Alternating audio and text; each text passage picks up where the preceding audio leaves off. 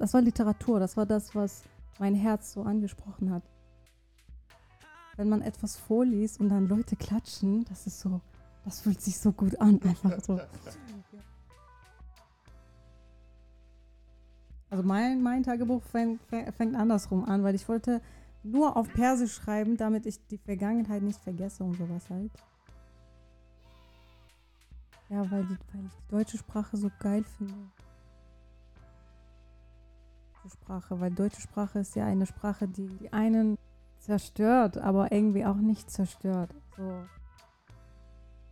so, man kann auf Deutsch in einem Satz einen Menschen einfach umbringen.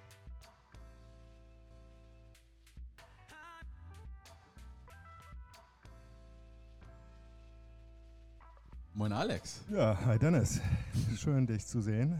Ähm, wir sitzen ja heute hier aus einem besonderen oder zu einem besonderen Anlass. Genau. Zu dem du mich ja in gewisser Weise gebracht hast, muss man sagen. Im Endeffekt haben wir uns beide, finde ich, so wunderbar gegenseitig dazu gebracht. Wir, wir stellen uns ganz kurz vor, damit Leute wissen, wer wir sind. Denn mit Dennis und Alex können die Hörer wahrscheinlich noch gar nicht so viel anfangen. Ich bin Dennis Ofosu, Deutschlehrer an der BS11 überraschenderweise.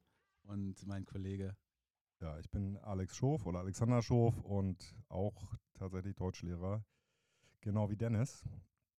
Und ja, äh, wir haben auch so ein Medienprojekt, was wir zusammen betreuen und in dem die Schüler die Möglichkeit haben, ja, Produkte irgendwie in die weite Welt zu schicken über digitale Kanäle. Ja, und das verbindet uns natürlich in gewisser Weise, aber das Event heute oder den Gast, den wir heute haben, der ist natürlich schon etwas spezieller. Genau. Denn wir halten immer die Augen offen nach Menschen, die tolle Geschichten zu erzählen haben. Und über ein paar Ecken und ein paar Wendungen stießen wir auf Surur.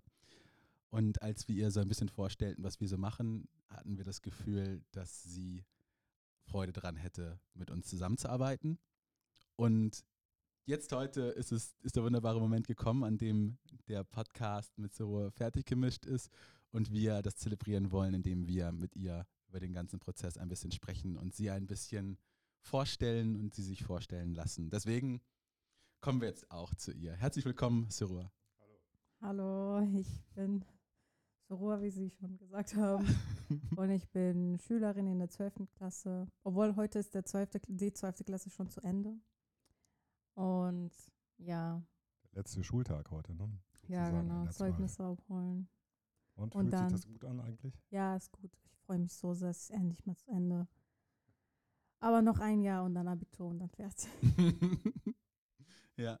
Wie war jetzt für dich so das letzte Halbjahr? Wir können, glaube ich, so einen Podcast im Juni 2020 nicht machen, ohne ganz kurz über das vergangene Halbjahr zu sprechen. Wie waren für dich die Erfahrung mit dem Fernunterricht und dem nicht in die Schule gehen können. Wie war die Phase für dich? Ich fand es so gut. Ich weiß, es ist so ein bisschen gemein, weil Corona ist eigentlich so eine traurige Sache. Also für mich war das echt gut, weil, äh, weil in den meisten Fächern wir einfach nur Hausaufgaben abgeben mussten. Das heißt, wir sollten nicht mehr also im Unterricht melden und, und so viel sprechen. Und sprechen kann ich sowieso nicht so gut wie schreiben. Ja, da beweist du natürlich noch das Gegenteil an anderer Stelle. aber aber ich fand ich es eigentlich sehr gut, weil wir haben so äh, was Neues ausprobiert, wie Zoom-Meetings oder Discord oder so, ganz andere Sachen. Und ich habe dann so ganz viele andere Möglichkeiten gefunden, wie ich von der Entfernung kommunizieren kann, weil ich habe auch ganz viele Freunde im, im Iran und ich kann sie halt so jetzt mit Zoom-Meetings so treffen. Ich kannte die App gar nicht vor der Corona-Epidemie. Also die Zoom-App oder deine Freunde? Nein, die Zoom-App. so. Okay, also du konntest das, was Lehrer mit euch gemacht haben, jetzt auch in deinen privaten Bereich überführen und für dich nutzbar machen. Ja, genau. Cool. Und, ja. Außerdem fand ich so gut, dass wir auch online präsentieren mussten, weil die Präsentation musste schon gemacht werden, aber wir konnten nicht in die Schule kommen. Und ich habe einmal eine PL so, sogar gehalten, aber keiner war vor mir. Das ist so gut, wirklich. Okay. In Ordnung. Und, ja. Jetzt hoffst du aber schon noch ein bisschen, dass es dann nach den Ferien vorüber ist, oder? Ja, ich hoffe, weil, weil das ist schon anders als, also das, das Problem war, dass ich bei meiner Vorlesung im Schauspielhaus nicht live, also nicht live vorlesen konnte, weil Ja, weil es Corona ist natürlich. Deshalb mussten wir das alles auch online machen, was auch gut war. Aber andererseits ist es ja so, dass wenn man etwas vorliest und dann Leute klatschen, das ist so, das fühlt sich so gut an, einfach so. ja, deshalb war das ein bisschen schade. Deshalb denke ich, okay, es ist ja besser, dass es einfach irgendwann wieder normal ist. Ja, gut, also dir fehlt jetzt schon der Bühnenapplaus, merkt man. Können wir welchen einspielen hier? Ja, ich, theoretisch müsste das möglich sein. Ich weiß nur nicht genau, welchen Knopf ich drücken muss. das müsst ihr auf jeden Fall noch machen für Ja, die nächsten Male. Das stimmt, das stimmt. Applaus einspielen und Ja. äh, das mit diesem Schlag, diese Schlagzeuggeschichte, wenn man irgendwie eine Anekdote gerissen hat, das brauchen wir auf jeden Fall auch noch. Ja, wirklich. Vor allem nach der Vorlesung kommen so viele Leute zu einem und sagen, oh mein Gott, du warst so toll. Und das Ding ist, man weiß manchmal, welche Fehler man gemacht hat und so. Aber die anderen sagen das ja nicht. Ja. Dann fühlt man sich einfach besser nach der Vorlesung. Äh, man merkt insgesamt, so, dass dir Sprache viel Freude bereitet und jetzt ist an zwei Ecken schon angeklungen, dass du auch bereits vor Menschen gelesen hast. Zum einen wo hast du jetzt gerade das Schauspielhaus in Hamburg angedeutet und zum anderen hast du im Literaturhaus gelesen in Hamburg. Das sind ja beides Dinge, die man jetzt nicht einfach mal so macht, weil man irgendwie Langeweile hat oder so. Ähm, Was bedeutet Sprache für dich? Ah, gute Frage. Also Sprache ist wirklich was sehr Wichtiges, finde ich. Also ich würde sagen, die Sprache hat seine, also hat ihre Bedeutung für mich so geändert, seit ich in Deutschland lebe. Weil davor war die Sprache für mich so etwas zum Kommunizieren. Und vor dreieinhalb Jahren kam ich in Deutschland an und ich konnte nicht, nicht sprechen. Es gab dann nicht mehr diese, dieses äh, also Kommunikationstool. Das ist ja, das war so auf einmal weg. Und dann merkt man, oh mein Gott, Sprache ist so wichtig im Leben. Und der Prozess vom Sprachenlernen, das hat mir echt so gut gefallen, dass ich dachte, ich will hier bleiben. Also in diesem Prozess und immer, also Sprachen lernen. Und vor allem Deutsch. Obwohl viele Menschen, äh, die wie ich so Deutsch lernen mussten, fanden, fanden das nicht so, nicht so gut. Weil Deutsch ist einfach wirklich so eine schwere Sprache. Aber es hat mir gefallen. Es hat mich angesprochen. Was ist denn das Besondere für dich an der deutschen Sprache? Du hast ja sicherlich wahrscheinlich auch im Iran Englisch gelernt oder ist das vergleichbar oder ist Deutsch für dich was anderes oder womit hat das zu tun, deiner Meinung nach?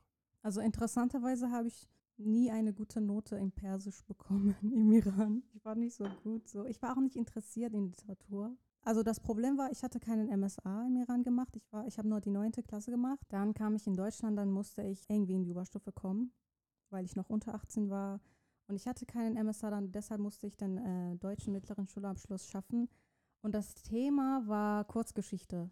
Und wir haben Kurzgeschichten gelesen im Unterricht und ich konnte sie nicht, nicht so richtig verstehen, aber das war so ganz, das war was anderes, das war so, das war neu, das war was, das war nicht nur Grammatik und Wörter lernen, das war was anderes, das war was, das war Literatur, das war das, was mein Herz so angesprochen hat. Und ich habe tagelang über diese Geschichten nachgedacht und mitgefühlt.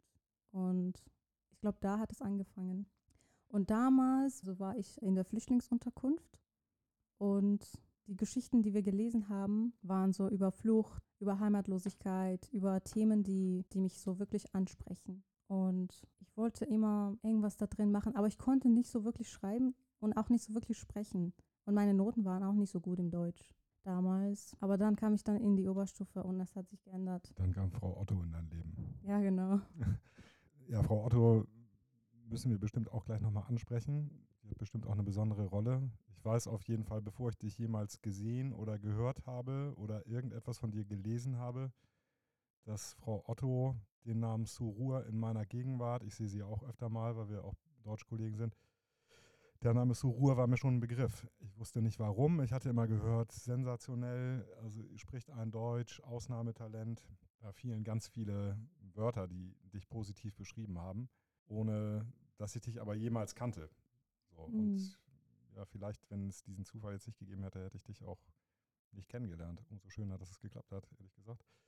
Ähm, ich habe aber noch mal eine Frage. Du hättest ja auch theoretisch auf Persisch deine Geschichten schreiben können. Das hast du aber ja nicht gemacht. Du hast dich ja dafür entschieden, sozusagen das auf Deutsch zu tun. Gibt es dafür einen Grund, den du, der dir bewusst ist? Ja, so, weil, ähm, ja, weil, weil ich die deutsche Sprache so geil finde. Das, ist- das, das ist der beste Grund.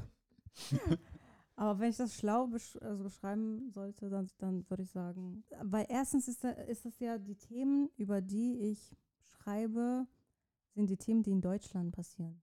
So Flüchtlingsproblematik oder Flucht oder so, so Dinge, die ich in Deutschland erlebt habe oder gesehen habe oder gehört habe. So. Und es kam auf Deutsch in meinem, also kommen diese Wörter Okay. kamen auf Deutsch. Ich habe direkt auf Deutsch geschrieben. Also ich habe nicht das, also viele Leute denken, ich habe das erstmal auf meine Muttersprache geschrieben, dann habe ich das für Leute in Deutschland auf Deutsch übersetzt, aber das ist, das war nicht der Fall. Ich erinnere mich, wir hatten vor zwei Jahren in Hamburg das Abiturthema vor dem Fest von, von Sascha Stanisic und er las Teile des Romans bei uns an der Schule.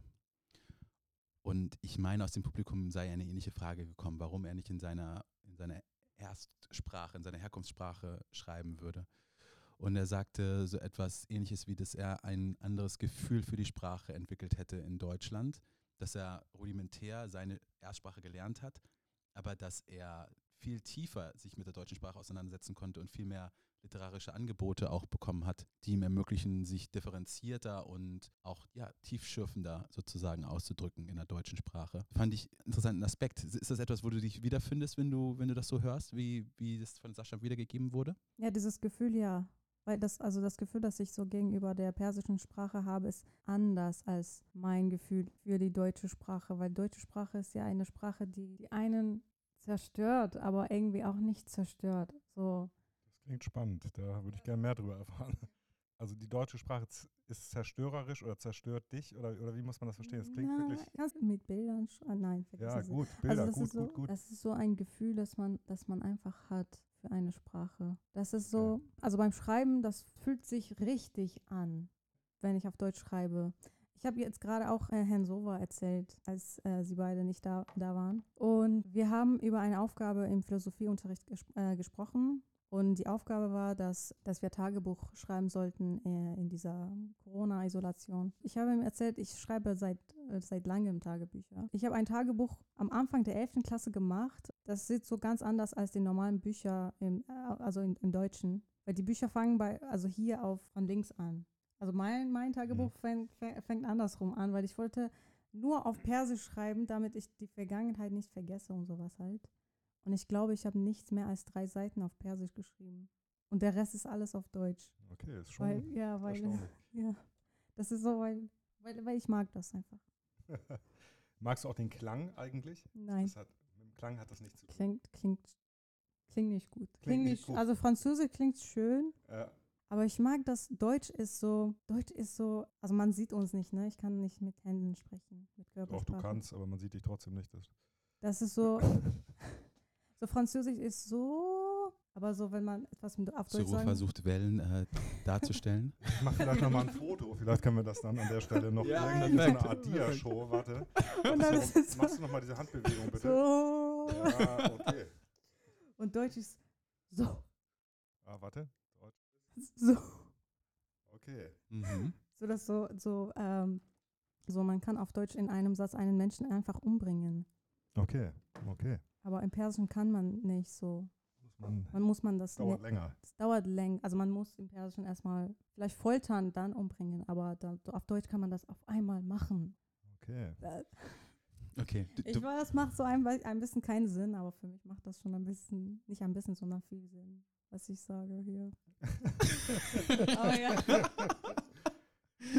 Suro, können wir vielleicht auf deine Geschichte, die du äh, ja hier mit uns aufgenommen hast, die Endstation, kannst du Mhm. vielleicht zu der Geschichte noch ein bisschen was sagen? Was hat dich inspiriert, diese Geschichte zu schreiben?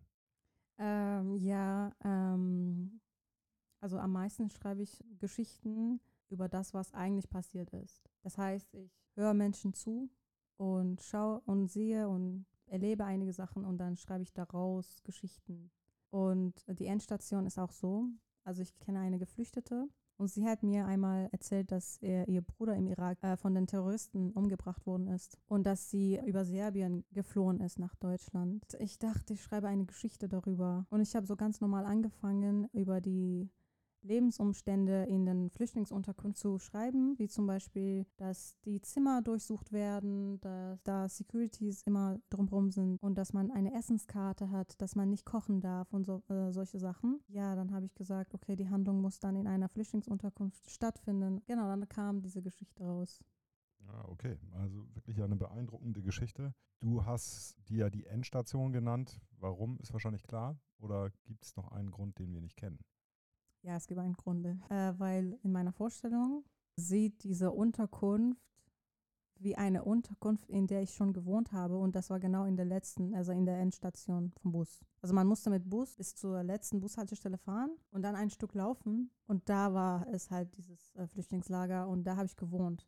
Und in, mein, in meinem Kopf sieht, sieht diese Flüchtlingsunterkunft in dieser Geschichte genauso aus. Und die Endstation habe ich da auch so da reingemacht. Also am Anfang ist er, äh, steigt die Hauptfigur in der Endhaltestelle aus, also die Endstation, weil die Frau, die andere Frau in der Geschichte stirbt am Ende.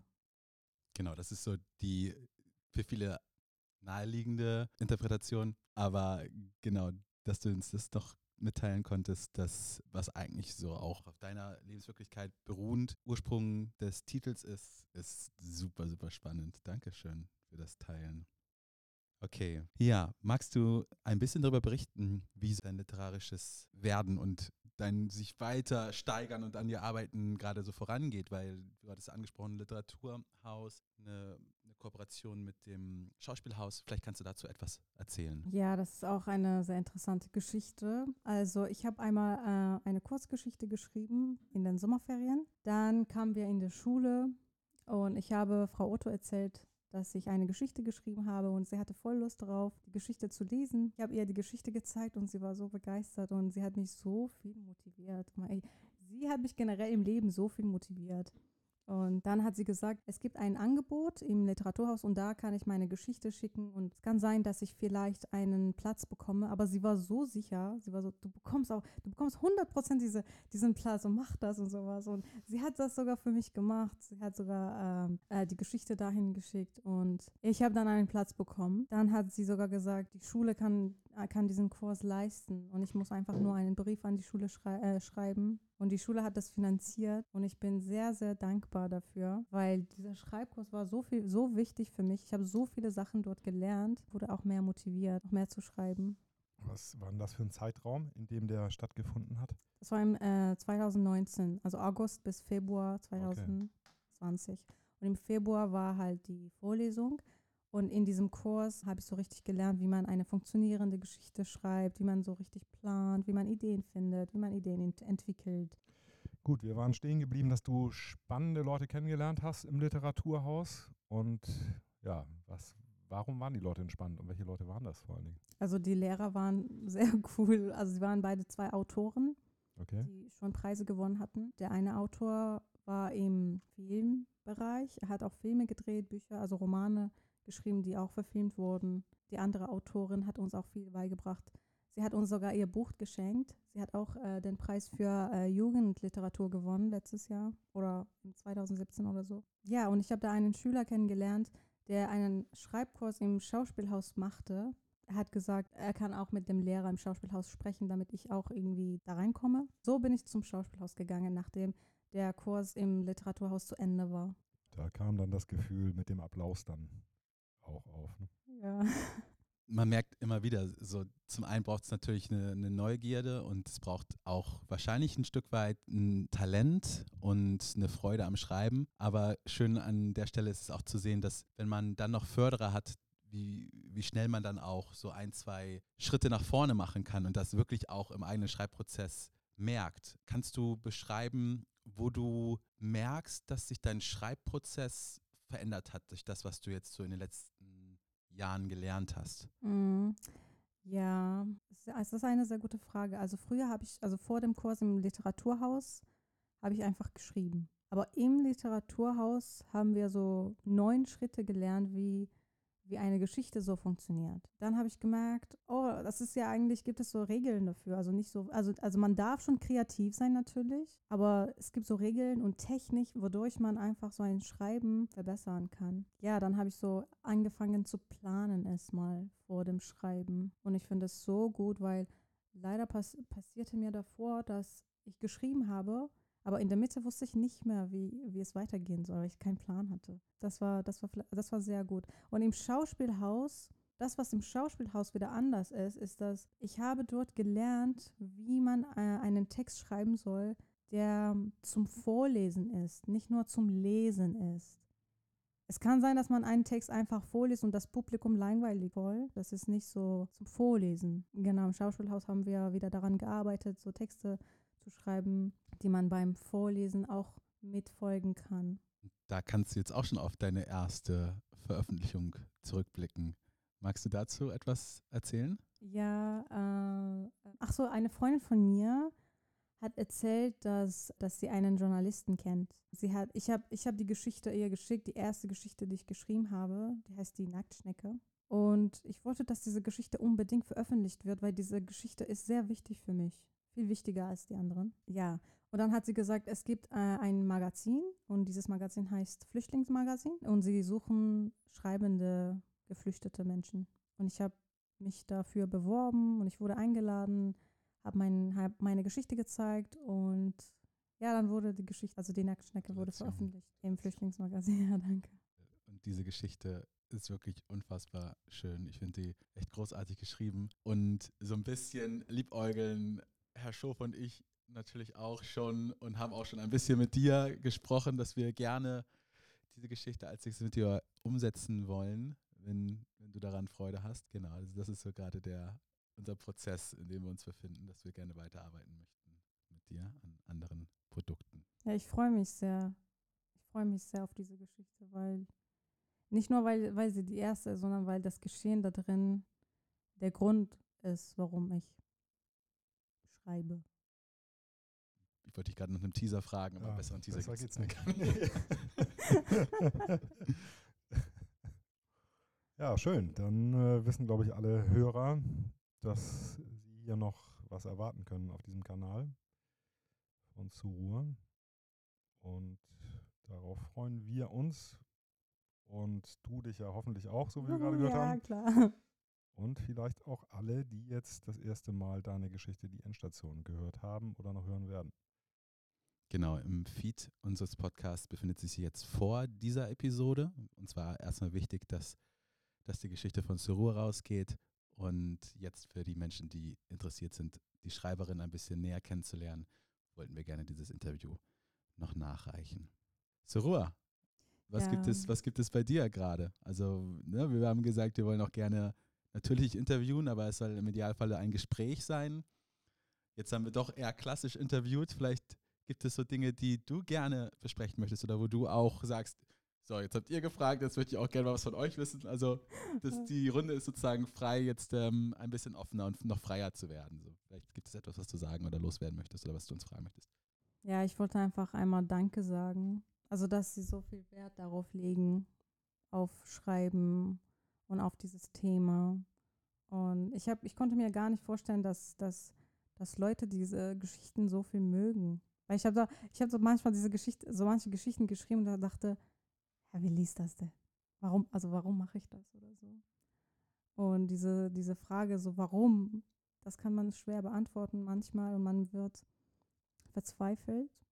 Aber wenn, wenn es sowas ist wie heute oder wenn, wenn es Leute gibt wie Frau Otto oder, oder wie sie beide, die so viel Wert darauf legen und wie, die mich so viel motivieren, dann denke ich, ja, das macht doch viel, voll, voll viel Spaß und das macht doch Sinn.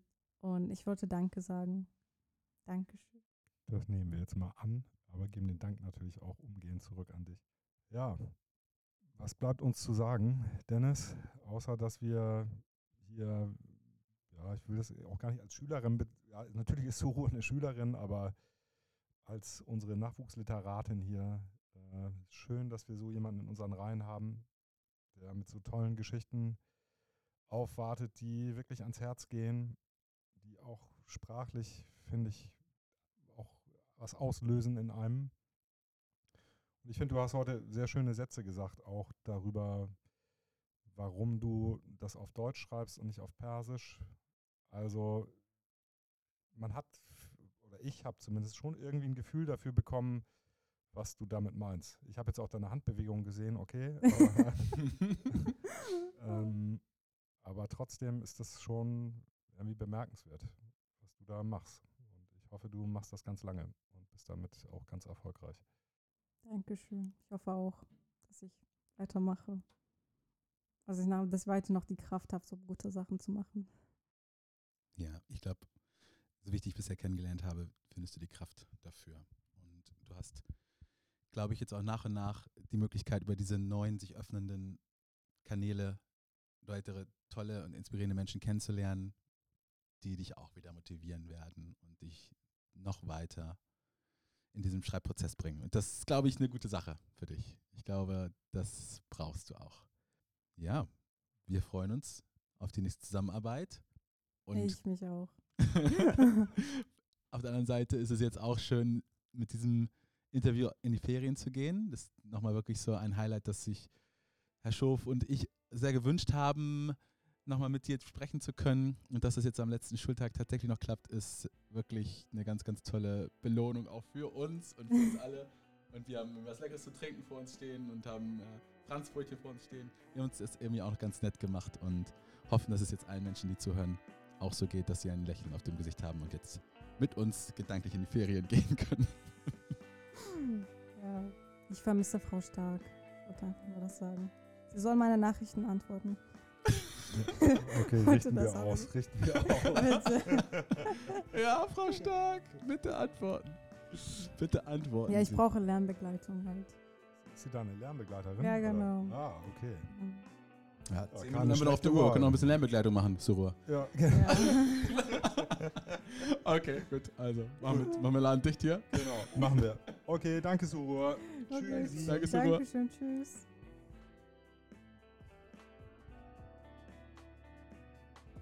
Unsere heutige Episode wurde von Alex Schof und Dennis Ofoso produziert. Ein spezieller Dank geht heute natürlich an unsere Nachwuchsliteratin und Schülerin Surur, die uns auch weiterhin inspiriert und berührt mit ihren Geschichten und ihrer ganzen Persönlichkeit. Besucht unsere Website schulcast.de, wo ihr weitere Episoden hören könnt, unsere Videos findet und auch sonst über das, was wir so tun, auf dem Laufen bleiben könnt. Der Schulcast wird möglich gemacht durch die Unterstützung unserer Schulleitung einer BS11 ein Dank geht heute raus an Kai Tiburtius, unseren Schulleiter. Ich bin Dennis Ofosu. Wir sind bald zurück mit einer neuen Episode für mehr Spaß. Schulcast. Bis dahin.